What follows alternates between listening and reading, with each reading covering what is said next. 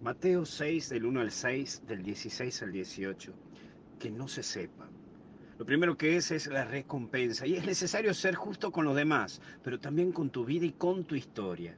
Cuando hacemos una mala elección aprendemos y eso es vida, eso es la vida. La vida es aprender de los errores porque la vida es equivocarse y no hay otra manera de aprender en la vida que es a través de los errores porque en los aciertos y con los aciertos no se aprende. Uno tiene que hacer el proceso de lo que uno aprende en la equivocación. Uno tiene que arrepentirse, responsabilizarse y luego abandonar la culpa. Vuelvo a repetirte los tres puntos. Arrepentirte, responsabilizarte de lo que hiciste mal y abandonar la culpa. Son esos tres pasos que te llevan a un proceso, pero es necesario hacerlo. Porque si no vivimos en el cementerio de la culpa. Sí, en el cementerio de la culpa toda tu vida. Seguís batallando con cosas pasadas, cuando están muertas. Y a las cosas muertas hay que soltarlas o enterrarlas. Ya está, ya está.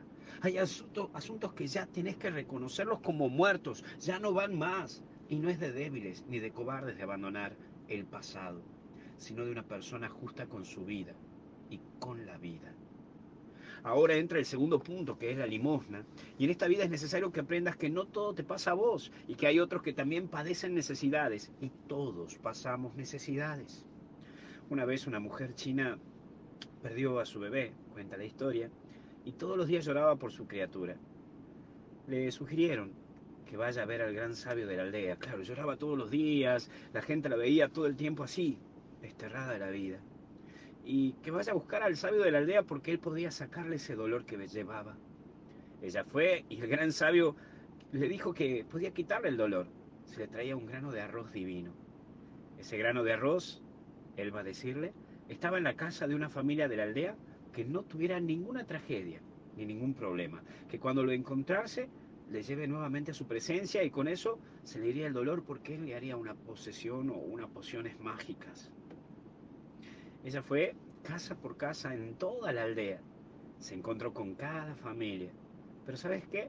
Cada familia pasaba grandes batallas. Algunos perdieron padres, otros también pasaban la pérdida de un hijo, otros tenían hambruna, pasaban mucha hambre, otros tenían enfermedades que los llevaban por años en la cama. Ella buscaba y buscaba ese pequeño grano de arroz, pero encontraba otras cosas.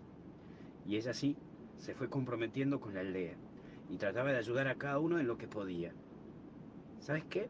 Pasó casi el año y fue a ver al sabio nuevamente y le dijo que no encontró ninguna familia sin problemas, por lo tanto no había encontrado el grano de arroz sagrado. El gran sabio la miró y le preguntó si ella seguía con el mismo dolor.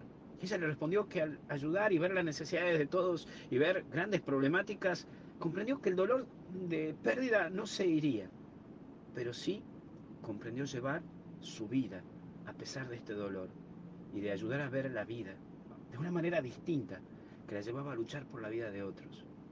Eso es la limosna en nuestra vida, en tu vida y en la mía, en la vida de todo cristiano. Significa hacer un poco más agradable la vida de los otros, sabiendo llevar mis dolores. Por último, la oración. La noche en que Jesús fue traicionado, no sé si te acordás, Jesús dio gracias, tomó pan, dio gracias y lo pasó a sus discípulos. ¿Te acuerdas, verdad? No es frecuente encontrar un traicionado que ore dando gracias a Dios. Imagínate ese momento, porque es difícil encontrar en una oración y en un corazón el agradecer a Dios cuando estás con alguien que te traiciona y te está entregando. En el mismo lugar estaba uno que lo iba a traicionar y uno que lo iba a maldecir, uno que lo iba a negar, nueve que lo iban a dejar solo.